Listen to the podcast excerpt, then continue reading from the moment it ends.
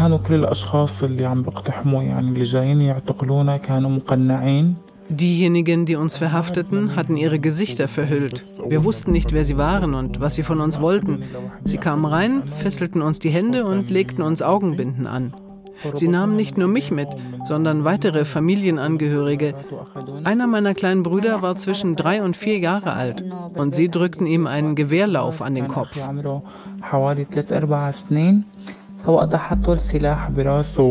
Das sagt diese Frau zum ersten Mal im deutschen Radio. Sie stammt aus Afrin in Nordsyrien und möchte anonym bleiben. Am 20. Januar 2018 marschierten dort türkische Truppen und verbündete Islamistenmilizen ein. Seitdem ist die Region Afrin für unabhängige Medien gesperrt. Und die von der Türkei überwachten Dschihadistengruppen operieren weitgehend unter Ausschluss der Öffentlichkeit.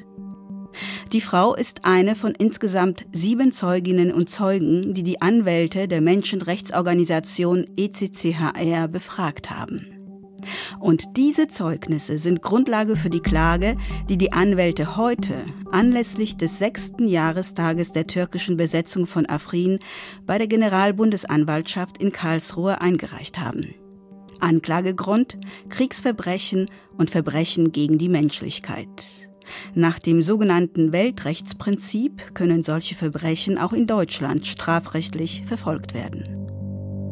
Deutschlandfunk Kultur Weltzeit. Ich bin Margarete Wohlan. Hallo. Deutschlandfunk Kultur konnte als einziges Hörfunkmedium im Vorfeld exklusiv mit den Anwälten und den Zeugen der Massaker sprechen. Unserem Reporter Mark Turner erzählen sie zum ersten Mal von ihrem Trauma, das ihnen in den dortigen Gefängnissen widerfahren ist. Die Geschichte von Afrin vor und nach 2018 geht aber über diese Kriegsverbrechen hinaus. Sie belegt auch, wie unter der Ägide der Türkei ethnische Säuberungen durchgeführt und Muslime, Jesiden, Christen, ethnische und andere religiöse Minderheiten vertrieben werden. فأنا كمان تعذبت مثلي مثل غيري سواء كان بالضرب أو بالحرق إنه يحرقوا إيدينا Sie schlugen mich, versetzten mir Elektroschocks.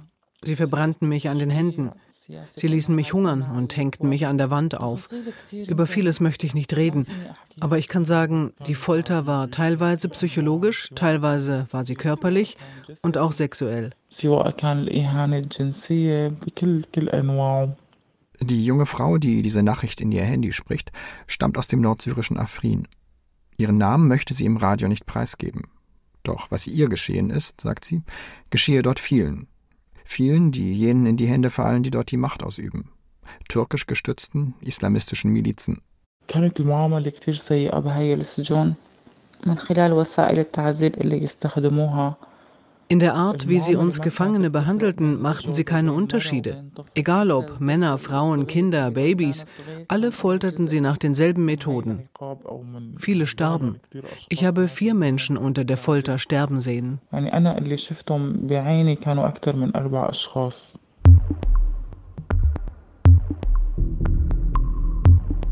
Afrin, die syrische Region unweit der Grenze zur Türkei, sie ist für unabhängige Medien ein Sperrgebiet, seit die türkische Armee 2018 das damals kurdische Gebiet eroberte. Von der Türkei überwachte Dschihadistengruppen operieren dort, weitgehend unter Ausschluss der Öffentlichkeit. Dem Deutschlandfunk Kultur liegen Zeugenaussagen vor, die diesen Milizen schwere Menschenrechtsverletzungen vorwerfen. Oft zwangen sie uns Gefangene, die Kleider abzulegen.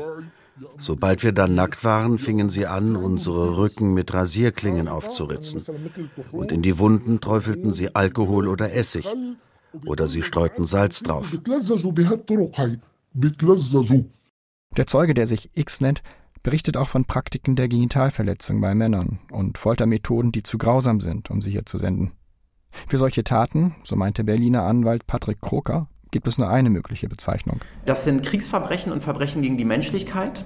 Kroker arbeitet für den European Council for Constitutional and Human Rights, kurz ECCHR. Der Organisation gelang es bereits 2020, Folterer des Assad-Regimes vor deutsche Gerichte zu bringen.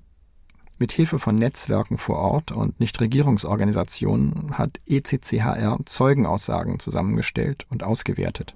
Wir werden eine Strafanzeige stellen beim Generalbundesanwalt in Karlsruhe, in der wir verlangen, dass die Straftaten, die von den Milizen und der türkischen Armee in Afrin begangen werden, aufgeklärt werden, ermittelt werden und gleichzeitig eine ganze Menge von Beweismitteln dem Generalbundesanwalt zur Verfügung stellen, mit denen die ihre Ermittlungen beginnen können.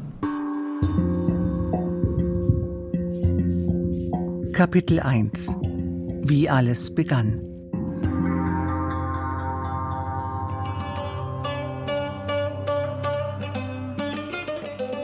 Wer sind die Menschen von Afrin? Welche Bevölkerungsgruppen leben hier? Welche Religionen sind vertreten? Um mehr darüber zu erfahren, treffe ich Kamal Sido. Der Nahostreferent der Gesellschaft für bedrohte Völker ist dort geboren und aufgewachsen. In einer Stadt erzählt er, eingerahmt von Olivenhainen und bewohnt von Menschen unterschiedlicher Religionen und Kulturen. In Afrin äh, lebten schon immer mehrheitlich Kurden, sunnitische Muslime etwa 90 Prozent. Es gab aber immer eine kleine kurdische jesidische Minderheit. Es waren etwa 20 bis 30 Dörfer Jesiden. Es gab aber, auch ähm, eine alevitische Gemeinde. Sehr wenige Armenier hatten wir auch. Eine besondere Geschichte hatte die christliche Gemeinde. Sie bestand aus ehemaligen Muslimen, die ihre Religion gewechselt hatten. Das sind konvertierte Christen. Da ist eine kleine christliche Gemeinde entstanden von Konvertierten. Die hatten irgendwann eine Kirche. Die dürfen auch live im Radio ihre Gottesdienste übertragen lassen. Mit seiner Vielfalt gehörte Afrin in der Türkei, dem Irak und Syrien zu jenen kurdischen Regionen, in denen seit Jahrhunderten unterschiedliche Ethnien und Religionen beieinander lebten. Bis Mitte der 2000er Jahre. Kapitel 2 Der Überfall der Dschihadisten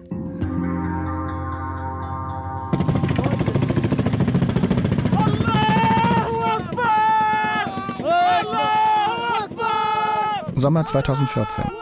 Dschihadisten des sogenannten Islamischen Staates überrollen weite Teile des Iraks und Syriens.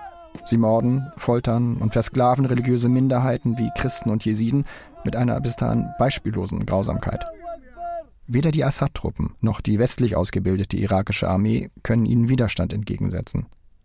Es sind kurdische Kämpfer der PKK und ihres syrischen Ablegers der JPG, die Afrin und andere multireligiöse Regionen verteidigen.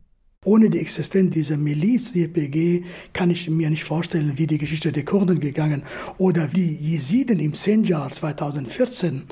Wer hätte die retten können? Zehntausende oder kurdische Frauen äh, im Norden in Syrien. Das war schon eine sehr, sehr wichtige Entwicklung. Vor dem Tod bewahrt werden diese religiösen Minderheiten oft durch Männer und Frauen in Pluderhosen mit gelben Stirnbändern und breiten Schärpen. Leuten wie Buta. Wir können auch von hier schauen, aber ab und zu schießen die das nicht gut. Im Dreiländereck zwischen der Türkei, Syrien und dem Irak lotst mich der Kommandeur der PKK im Frühjahr 2015 zu einem Unterstand, mitten durch ein Gelände, das teilweise einzusehen ist für die Scharfschützen des IS oder Daesh, wie er viele sagen. Vorher, sagt Buta, habe er im Ausland gelebt. Nun sei er zum Kampf gegen den IS in seine Heimatregion zurückgekommen. Was motiviert ihn, all diese Risiken auf sich zu nehmen? Es ist die Idee der PKK, sagt er, die sich für einen säkularen Staat einsetze. Dafür, dass wir alle zusammen ein System gründen können, dass wir alle zusammen leben können in einem solchen System, ohne dass die Menschen sich äh, wegen Glauben, wegen ihrer eigenen Kultur oder wegen Sprachen hassen oder gegeneinander kämpfen, damit wir alle zusammen leben können. Für das kämpfen wir und für die Freiheit für die Frau. Ideale, die sich in den Ohren eines westlichen Journalisten erstrebenswert anhören und auch anhören sollen. Schließlich wird die PKK in Deutschland und anderen EU-Staaten als Terrororganisation gelistet. Im Kampf gegen die Türkei schreckt die PKK vor Angriffen auf zivile Ziele nicht zurück, setzt gelegentlich auch Selbstmordattentäter ein. Ihrem syrischen Pendant, der JPG, werfen Amnesty International und Human Rights Watch vor, dass sie in den von ihnen eroberten Gebieten die arabische Bevölkerung tyrannisieren, bis hin zu Tötungen und Vertreibungen. Dennoch, so Kamal Sido von der Gesellschaft für bedrohte Völker, Selbst die Amerikaner kamen zu der Schlussfolgerung, die effektivste Truppe am Boden gegen den Islamischen Staat und andere Gruppen waren genau diese YPG und später die syrischen demokratischen Kräfte, die faktisch von äh, Kurden und YPG angeführt wird. Vorher hatten die Nationalstaaten Syrien und der Irak ihre kurdischen Provinzen stets von Bagdad oder Damaskus aus regiert und sie einer Politik der Arabisierung unterworfen. Durch die militärischen Erfolge der Kurdenorganisation kommt es nach 2014 zu einer Verschiebung des regionalen Machtgefüges. Kapitel 3 Die kurdische Selbstverwaltung beginnt.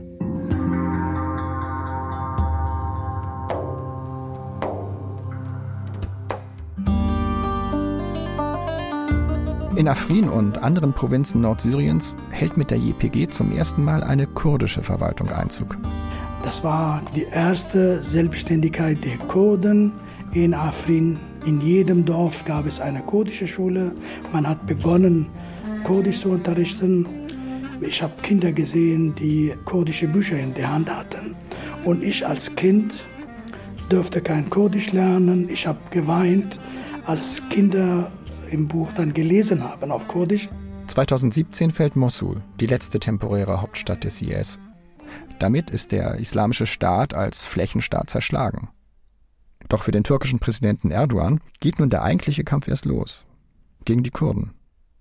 Nicht im Dschihadismus, sondern in ihrer Selbstverwaltung und auch in ihrem säkularen Staatsmodell sieht er offensichtlich die Gefahr. Kapitel 4 Die türkische Militäroffensive auf Afrin Im Januar 2018 beginnt der türkische Angriff auf Afrin. Offizieller Auslöser dafür ist der Beschuss türkischen Staatsgebiets durch PKK und JPG. So erklärt damals der türkische Außenminister im arabischen Fernsehsender Al Jazeera. These rockets, these uh, weapons Diese Waffen, diese Raketen, die sie benutzen, stammen aus den USA, aber auch von anderen westlichen Ländern. Wir richten eine Warnung an Sie. Und wir richten eine Warnung an alle Länder, die Sie unterstützen. Beide sind Terrororganisationen. Und hier haben wir den doppelten Standard. Viele westliche und europäische Länder unterstützen die PKK, die in Europa auf der Terrorliste steht. Wie können wir mit solchen Doppelstandards die Terroristen besiegen? Foreign Minister Cavusoglu, thank you very much for talking to Al Jazeera. Thank, thank you. Thank you very much. Der kurdische Journalist Rosh Musa ist in Afrin, als die ersten Bomben fallen. It in, uh, it's 20 of January. Es begann am 20. Januar 2018. Sie haben die Stadt Afrin bombardiert. Nicht nur die Stadt, sondern die gesamte Region. Denn rund um Afrin gibt es sieben Kleinstädte und sechs Dörfer. Sie bombardierten diese Gegend mit etwa 100 F-16 Kampfflugzeugen. Getroffen wurden etwa 120 militärische wie auch zivile Ziele wie Wasserkraftwerke und E-Werke.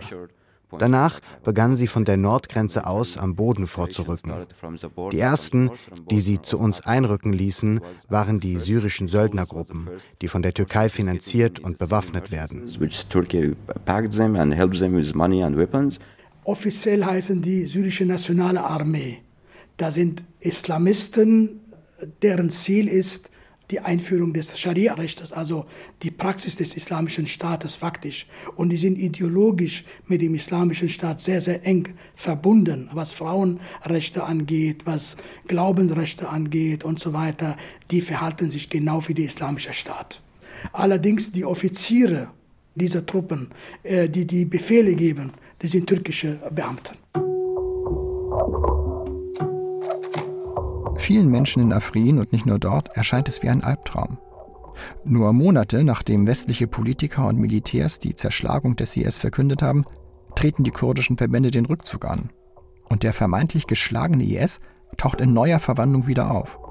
Teilweise unter dem Kommando seiner alten IS-Emire und Anführer, die samt ihrer Kämpfer in die Milizen übergetreten sind. Seine dschihadistische Ideologie, die der IS im Irak und im übrigen Syrien aufgeben musste, kann er gedeckt von der Türkei nun umsetzen. So beobachtet es der Journalist Trotsch Musa.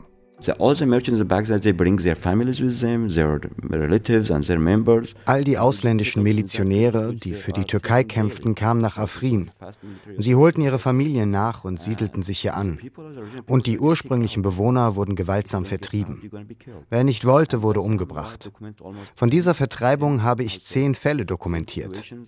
Die Betroffenen waren aus dem Norden Afrins, aus dem Westen, aus jesidischen Dörfern. Denn nicht alle in Afrin waren Muslime. In einigen Dörfern wurden die Jesiden auch gezwungen, zum Islam überzutreten. Die Milizen zerstörten ihre Heiligtümer und bauten anschließend ihre Moscheen darauf. Kapitel 5 Afrin heute Sechs Jahre nach dem Beginn der sogenannten Operation Olivenzweig sind die meisten ursprünglichen Bewohner Afrins vertrieben. Alle Christen sind geflohen ebenfalls die meisten der Jesiden, so Kamal Sido. Von den 96 Prozent kurdischer Bevölkerung, die jesidische Minderheit und der Aleviten, sind etwa 20 bis 30 Prozent Kurden geblieben. Der Rest ist arabisiert, türkisiert. Die Menschenrechtlerin Sabiha Khalil lebt inzwischen im Exil und dokumentiert von dort aus weiter die Vorgänge in Afrin. In Afrin, actually, Turkey is trying to work on two um, parallel in Afrin arbeitet die Türkei in zwei parallelen Projekten. Eines ist nationalistisch und besteht in der Türkifizierung Afrins. Das andere ist die Islamisierung. Die derzeitige türkische Regierung hat exzellente Beziehungen zur Muslimbruderschaft und möchte die Muslimbruderschaft gern die Verwaltung Nordsyriens überlassen. Ob Afrin türkifiziert oder islamisiert wird, Beides wird die Existenz der Kurden beenden. In dieser Logik ist es natürlich auch eines der Ziele, sich der Jesiden zu entledigen. Sie sind die Schwächsten, die am meisten Marginalisierten.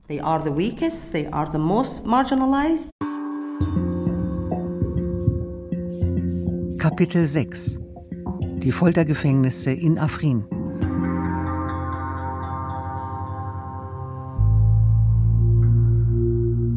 Eine besondere Funktion beim Bevölkerungsaustausch kommt laut Zeugen den Foltergefängnissen zu, die von den Milizen betrieben werden.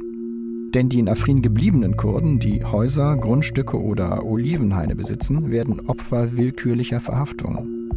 Das berichtet dem Deutschlandfunk Kultur auch ein Zeuge, der sich als X bezeichnet. Die meisten der Leute, die die Milizen eingesperrt haben, besitzen Geld. Die Strategie bestand darin, sie so lange hungern zu lassen, sie so lange zu demütigen und zu foltern, bis sie auf ihr Geld und auf ihr Eigentum verzichten und es ihnen abtreten. Und erst wenn das geschehen ist, entschieden die Milizen, ob sie die Leute gehen lassen oder nicht. Bei den Frauen gehe es oft nicht nur um Landbesitz, sondern auch um anderes. Unter uns Gefangenen waren auch Frauen und Mädchen. Ich glaube, sie verstehen, was mit ihnen passierte. Sie wurden vergewaltigt und waren schwerer Folter ausgesetzt. Die Menschenrechtlerin Sabiha Khalil hält mit einigen der Betroffenen Kontakt. Concerning sexual harassment, just few weeks was sexuelle Übergriffe angeht. Erst vor einigen Wochen hat es zwei Fälle gegeben. Ich habe mit den Familien der beiden Mädchen gesprochen. Es waren minderjährige Mädchen aus marginalisierten Familien. Beide Mädchen sind vergewaltigt worden. Jede stammt aus einem anderen Dorf in Afrin. Beide Mädchen sind den Milizen in die Hände geraten. Fälle wie diese passieren täglich. So this is what happens actually daily. Kapitel 7 Anklage wegen Verbrechen gegen die Menschlichkeit. Nach dem sogenannten Weltrechtsprinzip können solche Verbrechen auch in Deutschland strafrechtlich verfolgt werden.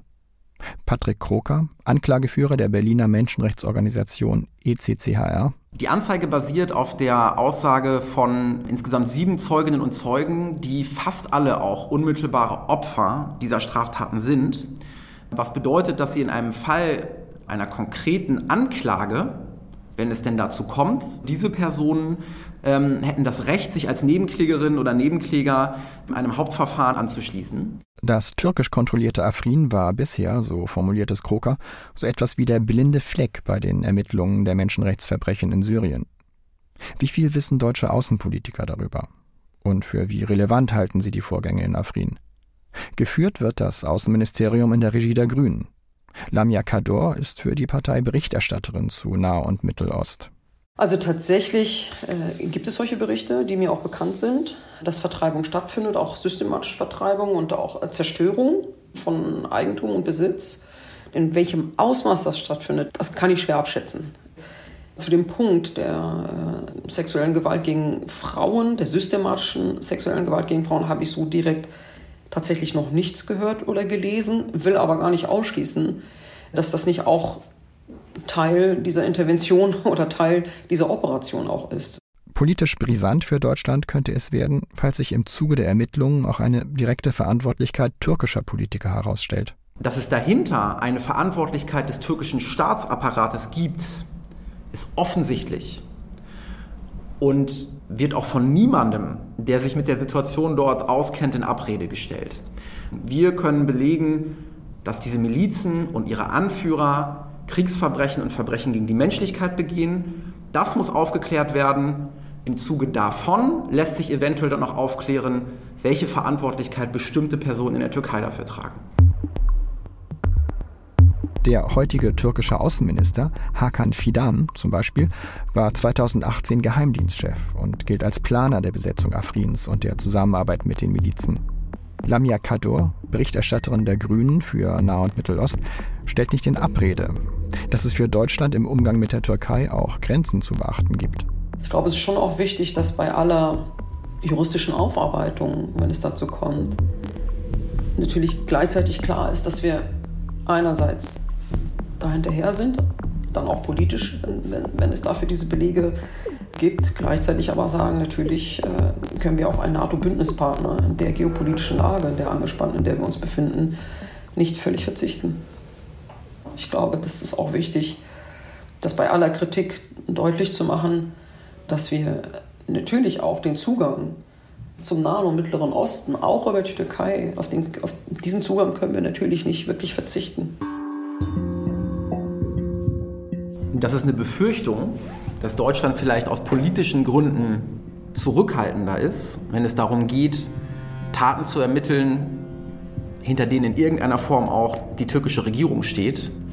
Nein, ich teile die Befürchtung nicht. So die grüne Außenpolitikerin Lamia Kador. Wenn der Generalbundesanwalt Anhaltspunkte für Ermittlungen im Komplex Afrin hat oder diese sieht, dann soll er meiner Meinung nach diese Ermittlung selbstverständlich unabhängig und nach seinen Überzeugungen führen.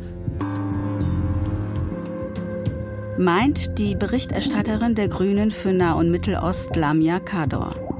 Die nächsten Monate werden zeigen, wie die Generalbundesanwaltschaft mit der Klage des European Council for Constitutional and Human Rights umgehen wird.